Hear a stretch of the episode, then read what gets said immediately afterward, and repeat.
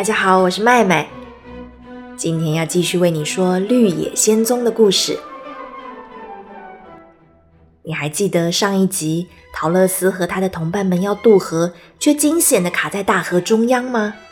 他们拼尽全力将木杆插入河底，想要抵抗湍急的河流，但是木筏还是朝着他们不希望的方向前进。稻草人离他们越来越远，早就看不见了，更别提要通往翡翠城那条黄砖路。狮子着急地说：“这样下去不行啊！你们抓紧我的尾巴，我用游的。”扑通一声，狮子跳进河里，用它强壮的四条腿努力地朝对岸游。西樵夫趴在木筏上，双手紧抓住狮子的尾巴。陶乐斯站在船尾，用木杆努力帮忙推。大家用尽最后一点点力气，终于靠岸了。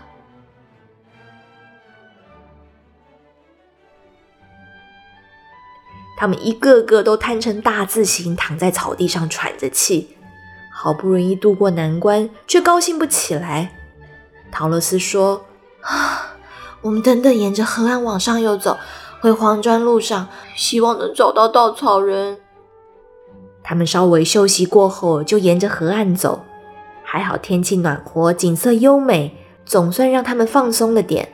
西樵夫突然大喊：“你们看！”稻草人在那里。果然，河中央立着一根木杆，稻草人紧紧抱住最顶端，愁容满面的模样。陶乐斯和同伴在岸边干着急，也是愁容满面的。这时，飞来了一只大鹳鸟，停在不远处喝水。陶乐斯突然有个想法，便走过去对大鸟说。大鸟你好，能不能拜托你帮忙？我们的同伴卡在河中央，你看就在那边，你能载他过来吗？很重的话我没办法啊。它很轻，它是稻草做的。那我试试看吧。鹳鸟拍拍翅膀，转眼间就飞到稻草人头上，尖锐的爪子一把扣住稻草人的肩膀，接着翅膀一拍，就把稻草人拎回岸上了。大家激动的又叫又跳，对大怪鸟连连道谢。好心的鹳鸟也祝福他们能早日抵达目的地，然后一拍翅膀飞往空中。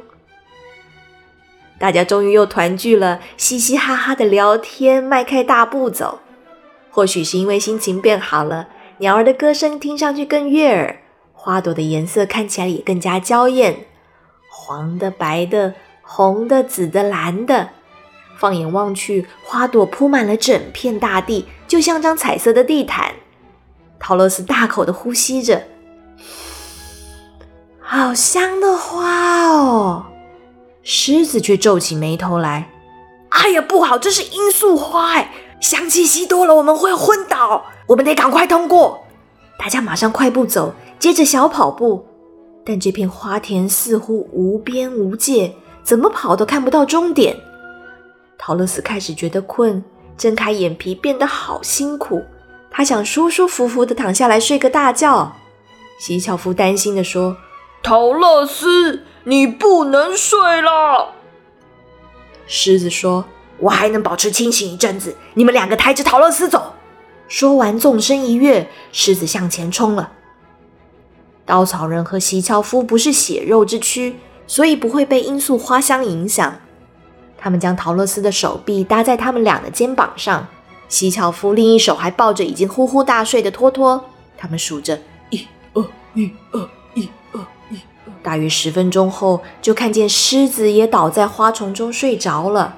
哎呦，不好！但是狮子太重了，我们先把陶乐斯跟托托送出去。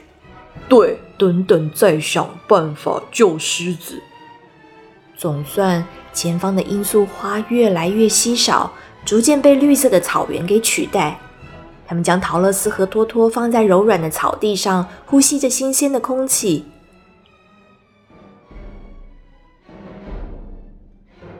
远方传来狂野的嘶吼声，一只巨大的野狼咧着大大的嘴巴，双眼通红，朝他们冲过来。西樵夫看得很清楚，在野狼前面有只惊慌失措的灰色小田鼠，东窜西逃。樵夫想都没想，举起斧头就朝野狼猛力一劈，把野狼分成两半。小田鼠重重的呼了一口气，他重获自由，身体还发抖呢，感激的对席樵夫说：“谢谢你救了我。”小老鼠，别客气。小老鼠，你叫我小老鼠，我可是田鼠皇后呢。哎，算了，不跟你计较。为了报答你，有没有什么事情是我和我的子民能够替你做的？你尽管说吧。西樵夫说：“我们的狮子朋友昏睡在花田里，你们能救出他吗？”狮子，他会把我们通通吃掉吧？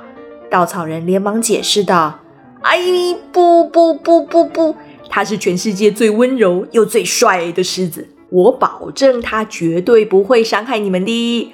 能不能麻烦皇后陛下召集越多田鼠越好？而且请他们各自准备一根绳子。田鼠皇后决定相信他们，朝着草原哔哔的叫了几声，发号施令。稻草人又说：“西樵夫啊，要麻烦你造一辆大拖车来载狮子啦。”没问题。没多久。一台坚固而且可以轻松滑动的推车就造好了，同时上千只大大小小的田鼠从四面八方涌过来。好巧不巧，陶乐斯就在这个时刻醒来，一睁眼看见自己被一大群的田鼠包围，吓得尖叫起来。稻草人连忙安抚他，讲清楚事情经过。田鼠们像训练有素的军人，把绳子的一端套在车上，另一端套在自己脖子上。等一切就绪，千只老鼠同时迈开脚步，拉动拖车，载着席樵夫和稻草人前去救狮子了。田鼠军团来到狮子身旁，他们费了好大的力气，才将狮子给挪上推车。田鼠皇后威严的命令一声：“拉！”就看着小田鼠们朝同一个方向出力，席樵夫和稻草人在后面帮忙推。这辆载着大狮子的拖车轮子咯楞咯楞开始转动。他们知道得速战速决，万一待太久，田鼠也会昏迷的。哒哒哒哒哒哒哒哒哒哒哒。田鼠军团努力地跑着，跑了一阵，终于脱离了罂粟花田。陶乐斯欢喜地迎接他们，谢谢田鼠大军的帮忙。田鼠皇后说。别客气，将来要是还有我们可以帮忙的地方，随时来叫唤一声。祝你们好运啦！说完，占满整片草地的田鼠们一溜烟跑进草丛里，看不见了。狮子悠悠转醒后，听见同伴们七嘴八舌的说着田鼠军团是如何如何的拯救了他。他们重新整队出发，回到黄砖路上。路面平坦光滑，景致也开始变得热闹，还渐渐出现许多房屋和人潮。因此晚上就可以借住在农舍里，陶乐斯还可以吃顿热的。又走了好几天之后，他们终于来到了黄砖路的尽头。一座高大雄伟的鲜绿色城墙耸立在他们前方，城门上镶嵌了无数灿烂的翡翠，大家不由得发出赞叹。哇，这一定是翡翠城了！看守城门的守卫个子小小的，和蛮奇惊人一般，但穿着绿色的衣服和帽子，甚至连皮肤也透着浅浅的绿色。他看见这群陌生的访客到来，马上前来问话：“你们是谁？来翡翠城做什么？”“我是陶乐斯，这是我的同伴稻草人西樵夫、狮子，还有小狗托托。”我们来翡翠城是要拜访伟大的奥兹，有事想请求他。守卫听了大吃一惊，我看守城门这么多年，从来没有听过有人真正见过奥兹哦。你们不怕他生气起来，把你们通通杀掉吗？我们是真的有很重要的事情要拜托他。北方女巫说，奥兹是个善良的法师啊。奥兹的确很善良啊，翡翠城的人民都很爱戴他，但是他从来不允许别人靠近。听说只要是看到他长相的人，个个有去无回。你们确定要去？大家互相对望一眼，然后坚定地说：“我一定得回堪萨斯州啊！我需要更多勇气。我是非得要个脑袋不可。我真的很想要一颗心。守卫无奈的说：“好吧，我带你们去翡翠宫殿。不过进城之前，你们得先戴上眼镜。为什么？翡翠城的光芒太耀眼了，会闪瞎你们的眼睛。住在这里的人民也都是日夜戴着眼镜的。”说完，便打开身后一个大箱子，替每个人找出形状大小适合的眼镜，连托托也不例外。接着又取出一把大大的绿色钥匙，打开城门。大家跟着守卫进到翡翠城的街上，就算隔着眼镜，还是被这座城市闪耀的绿色光芒给震慑住了。哇，太美了吧！街上房子美轮美奂，都是用绿色大理石造的。墙上和人行道上也镶着许多闪亮的翡翠。商店和摊贩的生意很热络，卖着绿色的糖果、绿色的爆米花、绿色的冰淇淋、绿色的衣服裤子。当有人付钱买东西的时候，他们发现连钱都是绿色的。这里的人似乎过得很快乐，满满的笑容挂在脸上。当陶乐斯和同伴们出现的时候，翡翠城的人民自动闪得远远的，用异样的眼光盯着这个奇怪的团体。尤其是狮子，吓哭了好多小朋友。守卫带领着他们穿过大街小巷，进入一座辉煌的宫殿，然后说要进去通报，就离开了。过了好久一段时间才回来，说：“奥兹竟然允许你们见他，哎。”但是每天只见一位，所以我们会准备客房让你们好好休息。这是奥兹的美意。太好了！随后，一个可爱的年轻女孩来到他们面前，她对陶乐斯微微鞠躬说：“我是小绿，请跟我来。”陶乐斯抱着托托对同伴们说：“晚点见喽，祝我们顺利。”说完，便跟着小绿穿过七个走廊，爬上三座楼梯。来到他的房间，那真是陶乐斯能够想象出来最棒的房间了，不比想象的还要更好。不仅有张柔软舒服的床，绿色丝绸的被子摸起来滑滑的，角落还有个雕刻精美的小喷水池，水花上上下下舞动着。绿意盎然的盆栽放在窗台，书架上摆着一列整齐的书，衣柜里还有好多漂亮的衣服。不用说，当然都是绿色的，大小全都很适合陶乐斯穿。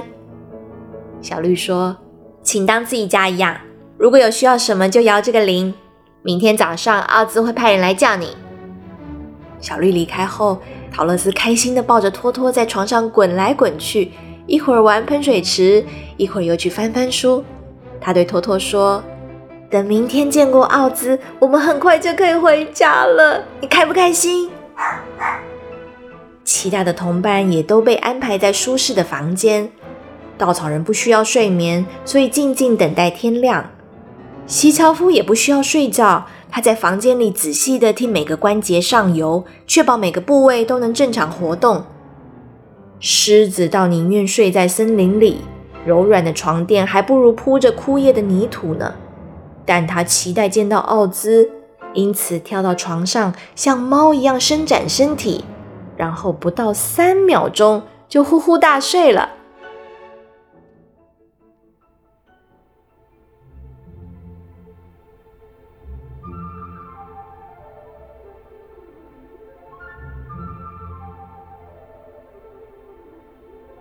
小朋友，陶乐斯即将要见到伟大的奥兹了。奥兹真的如传说中那般厉害，能够施展魔法让陶乐斯回到堪萨斯的家乡吗？稻草人、西樵夫和狮子的愿望也都能实现吗？下一集的故事告诉你。祝你有个愉快的一天，拜拜。